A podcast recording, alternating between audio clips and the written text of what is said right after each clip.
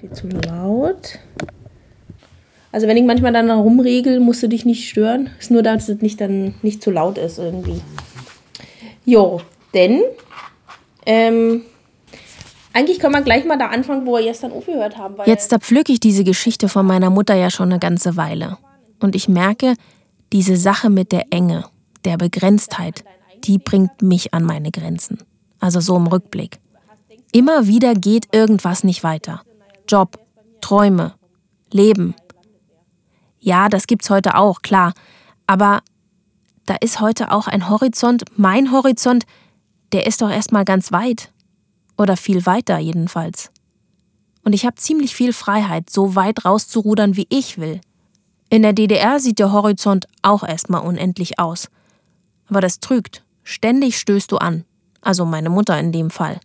Beengte Freiheit, die herausfordert. Naja, was aber auch stimmt, weniger Möglichkeiten, weniger Entscheidungen, die du treffen musst. Ihr Leben ist schön geregelt in der DDR. Wird schon immer weitergehen, der Alltag. Aber vorher was anderes. Mensch, Mutter. Ein halbes Leben in der DDR. Ein Podcast von Katharina Thoms. Folge 4. Ab durch die Mitte. Ein bisschen die Welt kosten und dann Leben leben. Meine Mutter mit Anfang 20. Ungarn war der einzige tolle große Urlaub in meiner ganzen sozialistischen Zeit, den ich mir außer dann mal der Ostsee oder Thüringen aber im Ausland. Das war also richtig Ungarn. Das war da was. Zu viert, mit Schwester und zwei Freundinnen, mit einem Bein noch Erzieherin im katholischen Heim, mit dem anderen raus in die Welt. In die sozialistische. Budapest und Balaton, DDR-Traumurlaub. 70 waren wir in Ungarn. Ja. Geflogen. War geflogen. Mit, mit einer Propellermaschine, mit einer russischen. Ach ja, nicht Interflug? Ja, Interflug, aber war, na, die waren ja russische Maschinen. So. Zurück sind wir mit einer ungarischen geflogen. War ja bloß ein und eine Viertelstunde. Hm.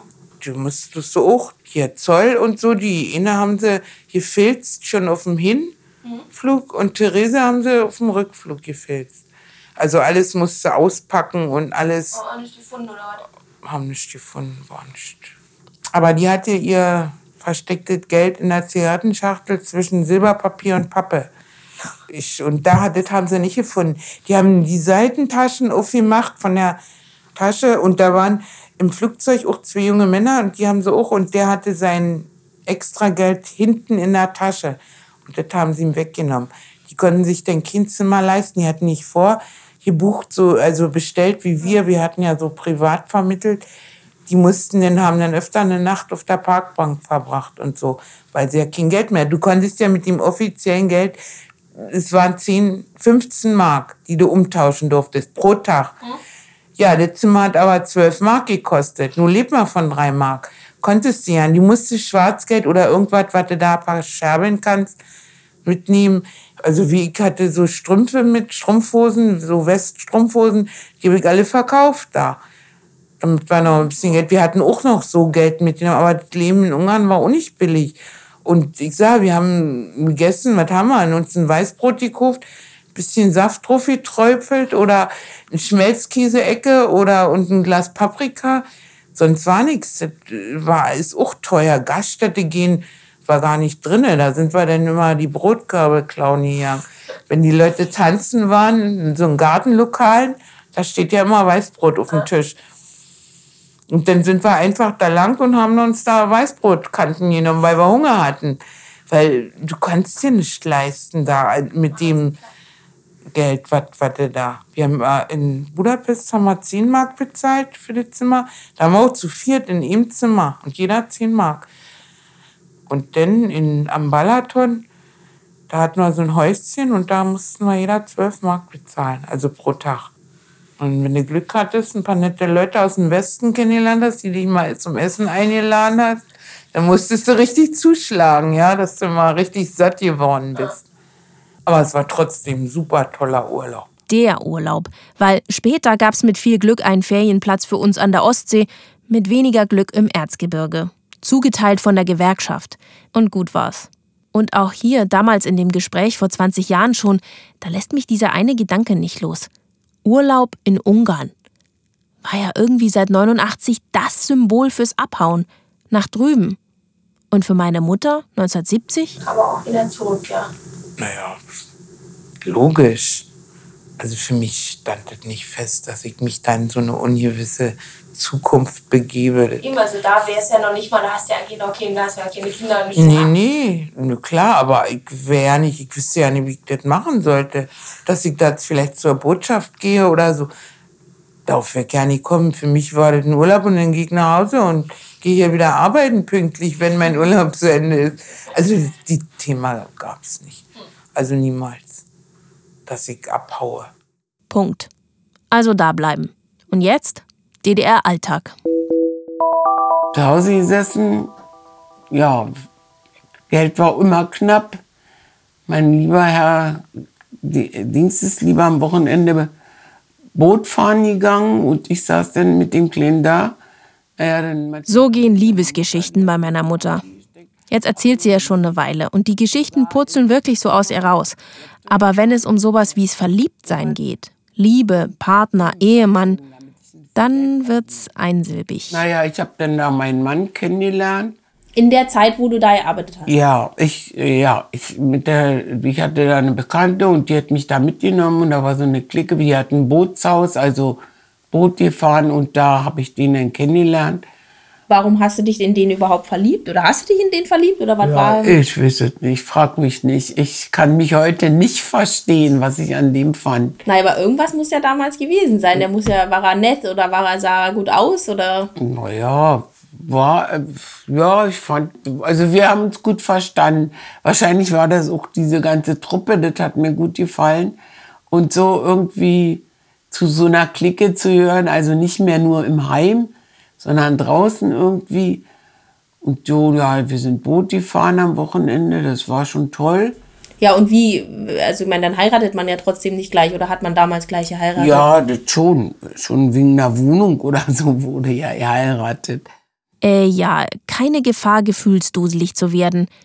Heiraten aus Pragmatismus, also auch aus Pragmatismus. Ja, und dann waren wir verheiratet und dann brauchten wir ja eine Bleibe.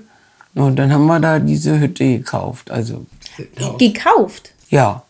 Ist aber eigentlich auch unüblich, oder? Für die Zeit. Naja, aber was äh, wir eine Wohnung gekriegt hätten, hätten wir bei seiner Mutter leben müssen. Ich meine, zu Anfang haben wir ja, er hat da gewohnt und ich habe noch im Heim gewohnt. Als ihr verheiratet wart? Ja, als ich, naja, als wir noch Kind zu Hause hatten.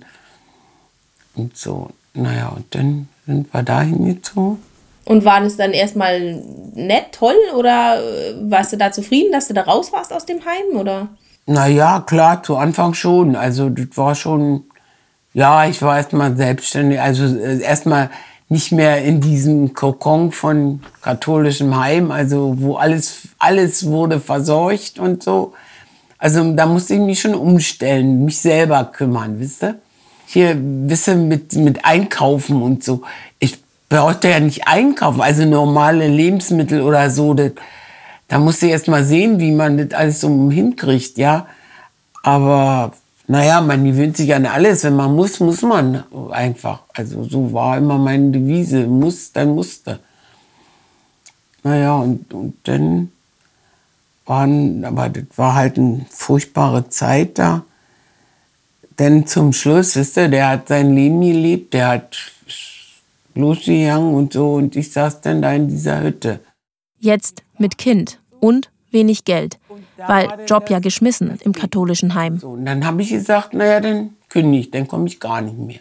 Denn der Sohn, mein großer Bruder, der sollte ja in die Wochenkrippe. Rundumbetreuung. Motto, die Mutter reicht am Wochenende, fünf Tage Woche Krippe, 24 Stunden Betreuung. Ich meine, ich, mein, ich habe die anderen Kinder ja gesehen, irgendwie hat denen was gefehlt. Wir hatten da zum Beispiel einen Arztsohn. Die Mutter war Ärztin, also gut, und, und der war auch die ganze Woche da. Der hat einen Schaden fürs Leben gekriegt. Der war seelisch irgendwie nicht auf der Höhe, also der war, das war so das beste Beispiel und so. Oder der, der Sohn von meiner Kollegin, die da auch gearbeitet hat, der war auch da. Sie schleicht sich da nach Hause und er schreit und schreit und heult und so. Und die hatten dann auch später keine gute Bindung. Und die waren dann auch, ja, sechs Wochen alt oder wie? Ja. Die, und die waren dann die ganze Woche da. Da habe ich gesagt, nee, das tue ich ihm nicht an. Das, das, also das war, obwohl ich Angst hatte, wisst ihr, keine Arbeit und so. Aber zu DDR-Zeiten war das doch eigentlich nicht so üblich, dass man, also wenn man, wenn man verheiratet war, dass man dann mit Kindern zu Hause geblieben ist. Nein, aber du musstest ja erstmal einen Krippenplatz kriegen oder einen Kindergartenplatz. Und das war schwierig. Das war nicht so, dass du einfach hingegangen bist, ich brauche einen Kindergartenplatz. Naja, und dann war ich, bis, bis mein Sohn hier drei Jahre alt war. Und dann. Warst du zu Hause? War ich zu Hause.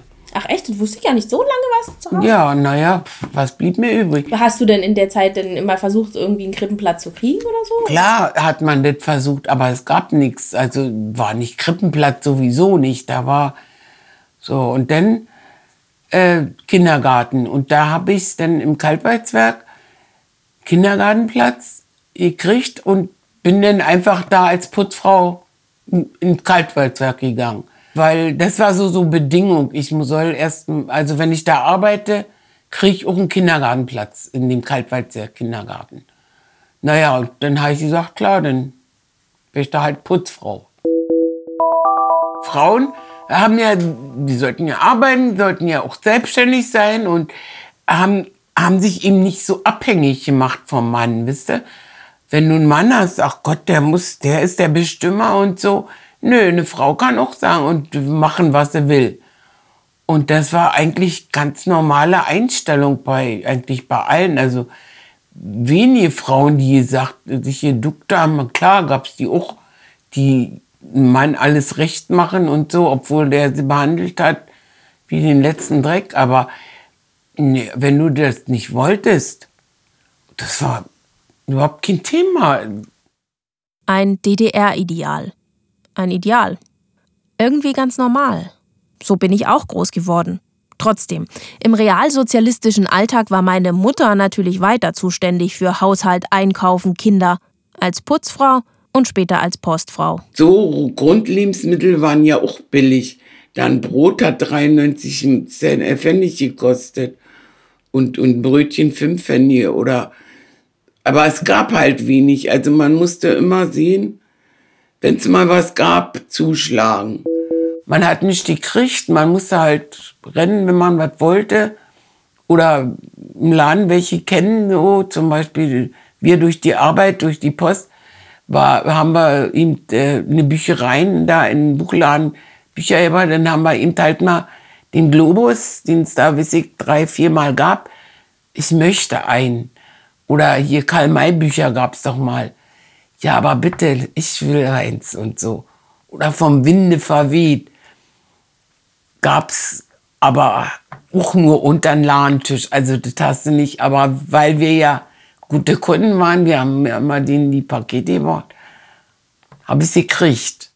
Also man musste gute Leute, also man musste Leute kennen vom Winde verweht, in drei Bänden Paperback mit Pusteblumen auf dem Schwarz-Weiß-Cover auf schlechtem Papier. Stand natürlich auch bei uns im Regal, weil Bücher das Wichtigste.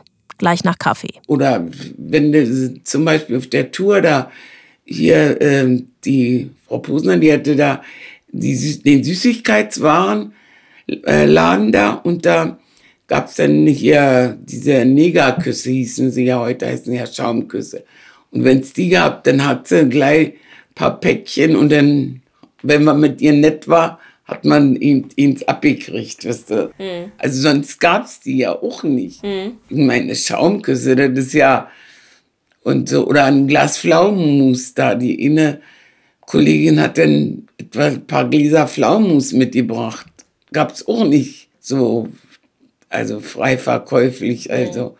Und alles sind so Kleinigkeiten oder äh, Tempotaschentücher.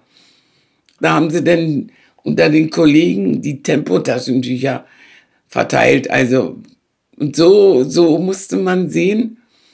am besten jeden Tag gucken und so, wo es was gab und so viel nehmen, wie man kriegen konnte. Oder wie wir gerade rüber vom Gemüseladen gewohnt, wenn eine Schlange stand, geh mal hin, guck mal, was gibt, stell dich mal an. Und so.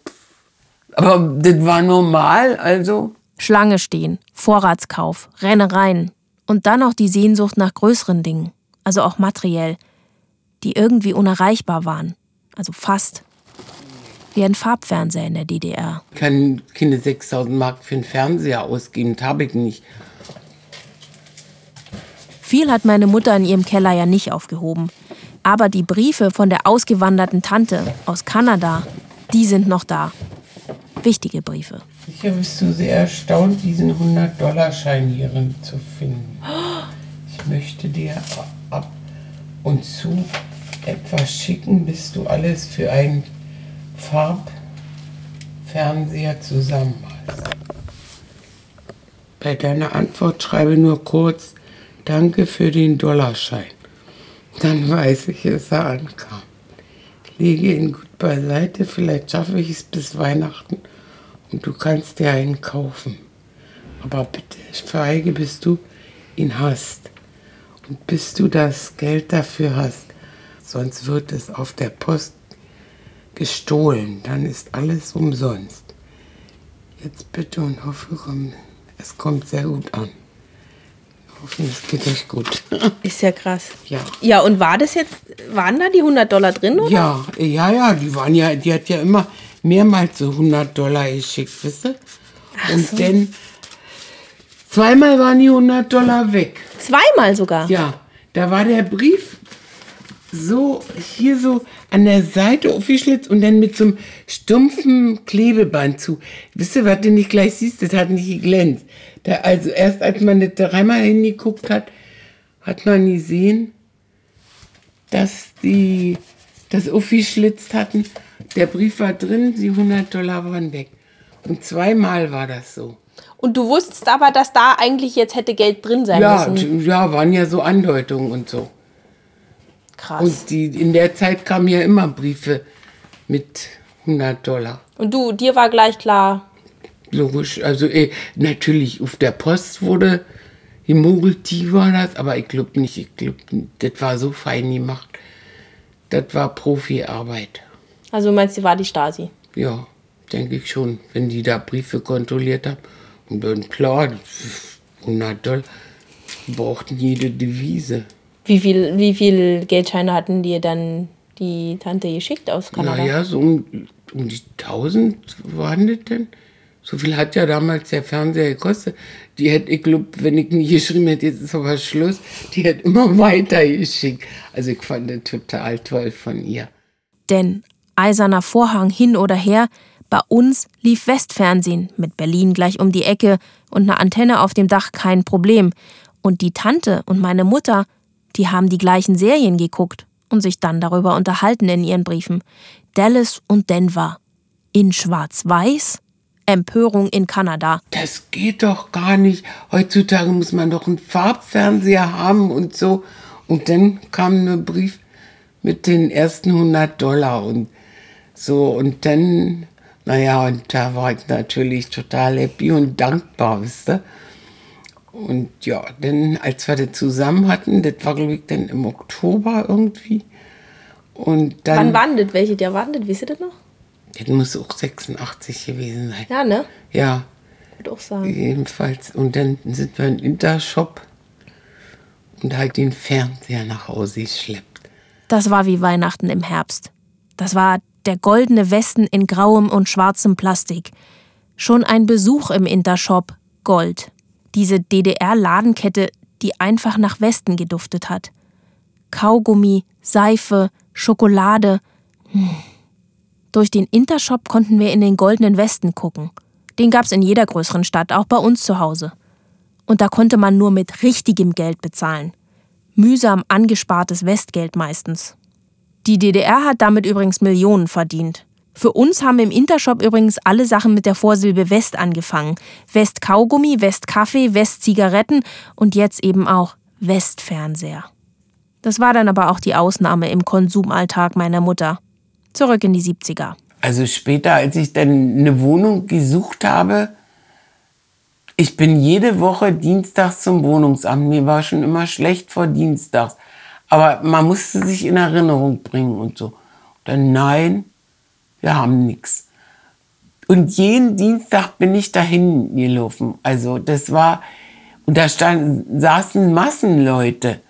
Und die haben irgendwie, weiß ich, in Löchern oder bei den Eltern noch, obwohl sie schon verheiratet und Kinder waren. Echt? Es gab keine Wohnung. Also Wohnung war und so und du durftest ja auch nicht in eine andere Stadt ziehen. Das, das gab es einfach nicht. Wenn du sagst, ich ziehe mal nach Berlin und mach, nö, in Berlin bist du überhaupt nie reingekommen. Ehrlich? Nee, du, du hast da keine Chance gehabt. Also dann musstest du irgendwelchen kennen, der dich dann aufnimmt und so. Und dann irgendwann Gewohnheit. Warst du da, aber so als, als normaler Mensch, du sagst, ach, ich würde jetzt gerne mal nach Berlin ziehen, ich suche mir da eine Wohnung. Keine Chance. Sowas gab es überhaupt nicht. Schon wieder so eine Grenze am DDR-Horizont. Aber irgendwann hat es dann doch geklappt. Wohnung statt Hütte. Alleinerziehend statt Ehe. Ach ja, wie war das? Die Frauen haben ja, die sollten ja arbeiten, sollten ja auch selbstständig sein und haben, haben sich eben nicht so abhängig gemacht vom Mann, wisst ihr? Nee, wenn du das nicht wolltest, das war überhaupt kein Thema. Kein Thema. Pragmatismus rules. Der hat sich ja um nichts gekümmert. Also wir waren ihm egal. Er ist sein Wochenende mit seinen Kumpels losgegangen, Boot fahren gegangen, Kneipe gegangen. Also da war überhaupt nichts mehr, was man gemeinsam oder so, gar nicht. Naja, und da war ich natürlich auch, das musste ich mir ja nicht geben. Da war für mich der Ofen aus, so sagt man. Und dann habe ich das alles so arrangiert. Dann bin ich heimlich mit einem Kollegen, mit der ist mit so einem Barkas. So eine Art VW-Bulli des Ostens. Im Mittifahr haben wir meine Sachen eingeladen und ab in die neue Wohnung. Also gar nichts gesagt. Das heißt, du hast dir heimlich eine Wohnung gesucht? Ja. Und äh, bin dann heimlich umgezogen und dann war ich weg. Das ist ja der Hammer. Und dann hast du da ähm, quasi deine Sachen zusammen in einem Tag oder wie, als er nicht da war? Oder? Genau, äh, an Arbeitstag, da habe ich den Kollegen gefragt, in der Arbeitszeit da und ob er mich da, ja klar, hilft er mir und so. Haben wir alles eingeladen, was meins war und ab durch die Mitte. Und aber jetzt, also auch nicht hingeschrieben, hier ein Zettel, tschüss, ich bin weg. der, der hat ja dann die Scheidungspapiere gekriegt. Wow, jetzt bin ich verblüfft. Das ist mir auch neu, der Teil der Geschichte. Ach ja, das ist übrigens nicht mein Vater, von dem hier die Rede ist, nur mal fürs Protokoll. Trotzdem, hat was von Roadmovie das Ganze. Naja, aber in der Wirklichkeit waren Barkers Autos meistens grau. Also, wie war sie, die Wirklichkeit? So einfach, cool, abgeklärt? So kompliziert wie das heute ist, war das nicht. Du bist hingegangen, also hast die Entscheidung also schriftlich eingereicht, was dir nicht passt. Und dann äh, konnte der Gegenüber sich äußern. Also es muss ja ziemlich kurz gewesen sein. Ich habe ja seinen Gegenbrief, seine Gegendarstellung überhaupt nicht gekriegt vorher. Ich habe die hinterher, als wir schon geschieden waren, kam dann der Brief. Und naja, und dann waren wir da und dann war kurz und schmerzlos. Und da war aber zum Beispiel auch nie die Frage, wer da das Sorgerecht bekommt oder so. Nee, also das, er wollte das ja sowieso gar nicht. Also das war für ihn überhaupt kein Thema, dass er den Sohn nimmt. Nee. Scheidung war kein Thema. Ist kein Thema. Oder? Schön, wenn's klappt und wenn nicht, warum auch immer, ist immer eine Option, dass du nicht ewig zusammenbleibst. Gehört zum Leben dazu. Auch damals schon. Jedenfalls, meine Mutter war dann nicht allein in der DDR. Hat ja jede gemacht. Naja, gut, okay, jede zweite, wenn man es genau nimmt. Und bis dass der Tod euch scheidet, Amen, war ja auch nicht. Das musste einfach pragmatisch sehen. Ja, naja, ich war aber nicht katholisch verheiratet. Das wollte er nicht, also war ich überhaupt nicht verheiratet vor der Kirche, also kein Thema.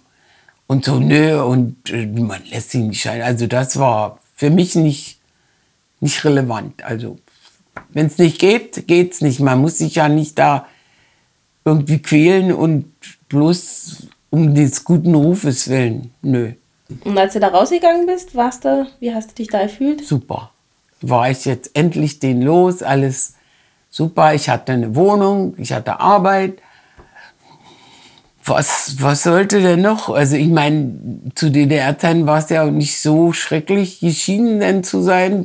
War halt so. Ich war geschieden. Und so Alleinerziehende, davor hattest du aber eigentlich nicht. Nee, nee, das, das war eigentlich, war nicht schlimm. Also ganz klar, ich meine, vorher war ich ja auch alleinerziehend, der hat ja unnüchts gemacht.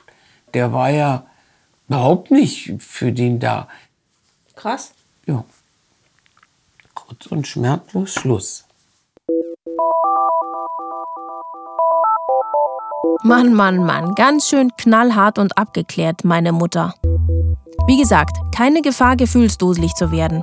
Weitermachen. Aber hat sie ja auch so gelernt. Zu Hause. Das wurde nicht beredet, wisst ihr, dass man mal aufgearbeitet, so weit gab es nicht. Wir wussten das ja lange nicht, das war so Dorfgetuschel, wisst ihr. Aber wer unser Vater ist. Und wir haben ihn ja gesehen, aber wir wussten das nicht, wer der Vater ist. Das dann das nächste Mal bei Mensch Mutter. Ein halbes Leben in der DDR. Ein Podcast von Katharina Thoms. Musik Chill Carrier. Sounddesign Fabian Schaller. Zeichnung für Mensch Mutter Melanie Geiver. Mensch Mutter findet ihr auch auf Twitter, Instagram, Facebook oder auf der Seite menschmutter.de mit A natürlich geschrieben. Da könnt ihr mir auch eine Mail schreiben, wenn ihr Bock habt. Ich freue mich.